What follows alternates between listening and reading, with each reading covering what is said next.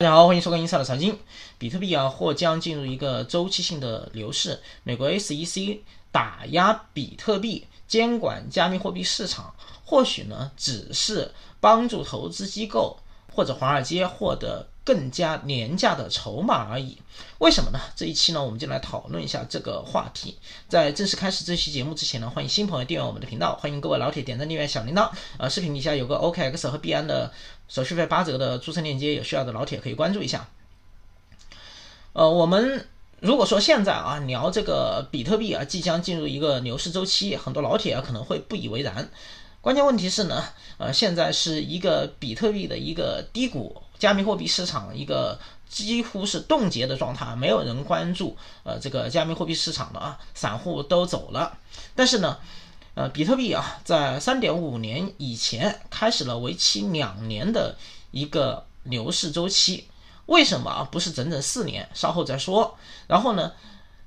比特币啊，在八年以前，就是两个四年以前啊，开启了呃为期二点五年的一个牛市周期。首先呢，呃，比特币啊，它的一个四年这样的一个周期，并不见得呃那么精准啊，就是完完整整的四年，可能呃有四年两个月或者三年半啊这样的啊。主要的原因呢，是因为呃当前啊宏观的一个经济环境啊，对加密货币它的周期啊有促进或者是延后的一个影响。比如说三点五年以前，当时呢就因为新冠疫情危机。呃，将比特币一度打到三千八百美元，所以呢，影响了它的完整的一个周期。但是呢，呃，大概啊，如果说是根据比特币过往的一个历史或者是过往的数据分析啊，在二零二三年的下半年，就是现在六月到二零二四年年初呃这六个月期间啊，比特币应该要进入它的一个。呃，开始进入牛市，哪一点不知道？可能会因为呃当时的一个政策啊，比如说现在美联储呃它的利息水位比较高，可能会推后，可能会延迟，但是呢，大概就是这么一个区间。所以呢，呃，根据这样的一个状况啊，我可能买卖加密货币的一个策略啊，就修正了，就并不会高抛低吸。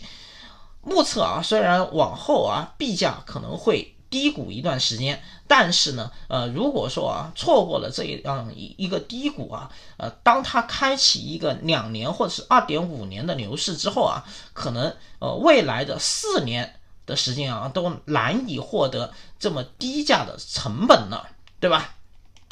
首先呢，我们来看啊，比特币周期，如果说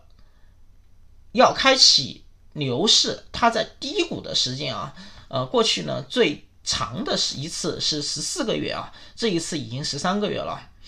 比特币它的那个低谷的价格非常重要啊，如果说长时间在低谷并且是亏损的，代表啊它的洗盘已经洗得足够干净了。呃，有很多 UP 主说呢，现在定投比特币啊已经不划算了，因为它的财富效应呃在下降啊，呃，比特币。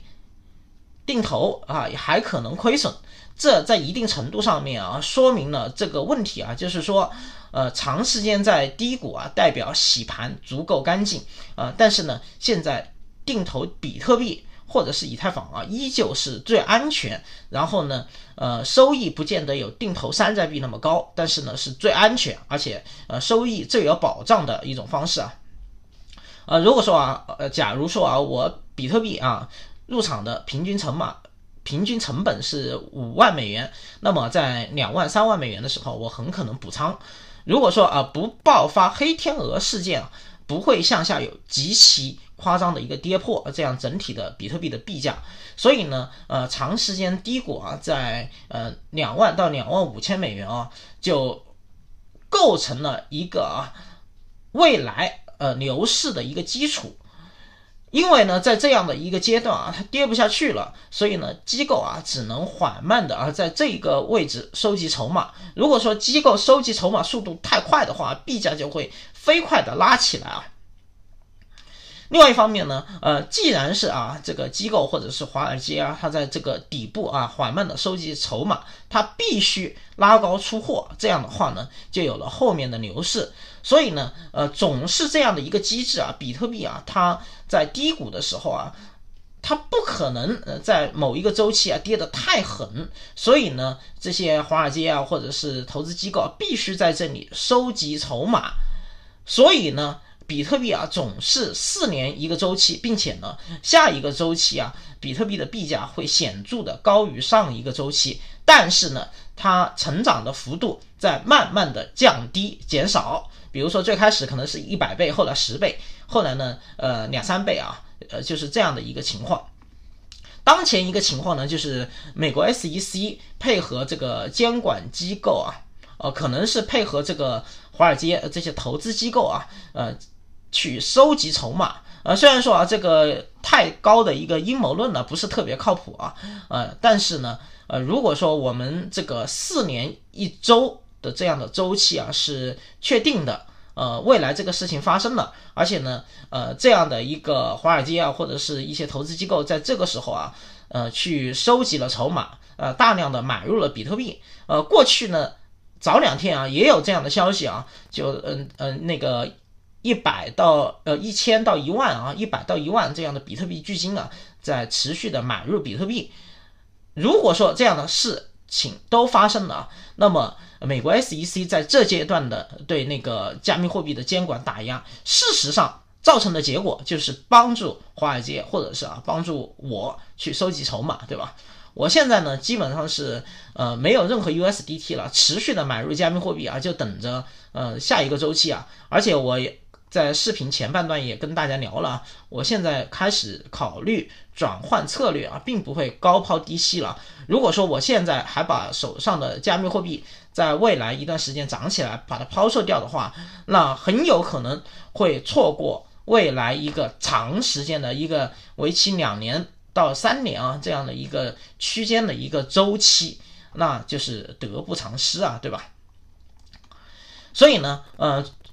比特币啊，它和任何东西并没有一个正相关性啊，它只是坚持的它四年一轮的周期。比特币它会因为货币政策或者是呃一些其他的突发的呃经济的一个运行状况发生偏移，但是呢，它的大周期啊始终在。好，呃，说完这个呢，我们来聊一下啊当前的一个消息。呃，美国五月季末的 CPI 录得百分之四啊，创了二零二一年三月以来的一个新低。呃，其实呢，我产生以上的一个想法啊，是看到这个消息啊，就是美国五月季末的 CPI 呃百分之四，呃，在我看来啊，它一直在降低，在慢慢的接近百分之二的那样的一个目标。所以呢，我认为啊，那个美联储很有可能啊，在年底或者是。来年啊年初啊退出这个高利率啊，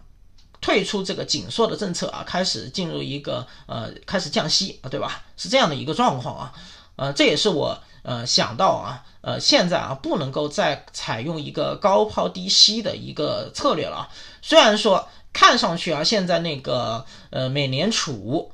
降息还遥遥无期。但是，一旦它宣布降息，或者是一旦呃这个加密货币正式的进入一个牛市，那个时候啊是突不及防的啊，把筹码抛掉了，就再也收不回来了。另外一方面呢，呃，我们看啊，这个美国 SEC 对于币安的监管啊也是挺搞笑的啊，没有那么严重啊。呃，比如说现在那个美国的法院又驳回了那个 SEC 冻结币安 US 的资产的一个请求。之前啊，那个币安 US 啊，就是币安美国啊，甚至都向 SEC 提交了一个折中方案。我说我把那个嗯美国客户啊，在币安嗯这个美国的那个私钥啊，我把它交出来，你们来管管理吧，对吧？甚至都提出了这样的一个请求。那那个美国 SEC，你再去打压那个币安 US 啊，币安美国啊，那就真的是没有办法啊。就站不住道理了啊！你凭什么呢？人家都把私钥交给你了，对吧？呃，这个资产啊，也是呃美国人的资产，私钥有是由你 SEC 管理的，那我就收一点手续费呗，那你去管理呗，对吧？呃，这样的话啊，那个呃美国 SEC 啊，对于币安美国的一个打压啊，其实就站不住脚了，对吧？我想啊，这也是我认为法院会驳回 SEC 冻结币安美国资产的一个重要原因吧。好，以上呢就是这一期的全部内容，欢迎大家关注银赛的财经，欢迎大家点赞、订阅小铃铛，拜拜，再见。